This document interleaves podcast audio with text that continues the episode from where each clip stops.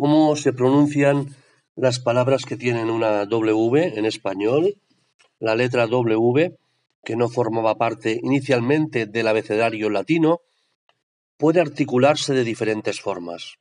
Primero como un sonido vocálico U o como la secuencia de sonidos GU. Cuando la W aparece seguida de una vocal, generalmente en palabras procedentes del inglés y mayoritariamente al comienzo de la palabra, por ejemplo, waterpolo, sandwich, western, taekwondo, hawaiano.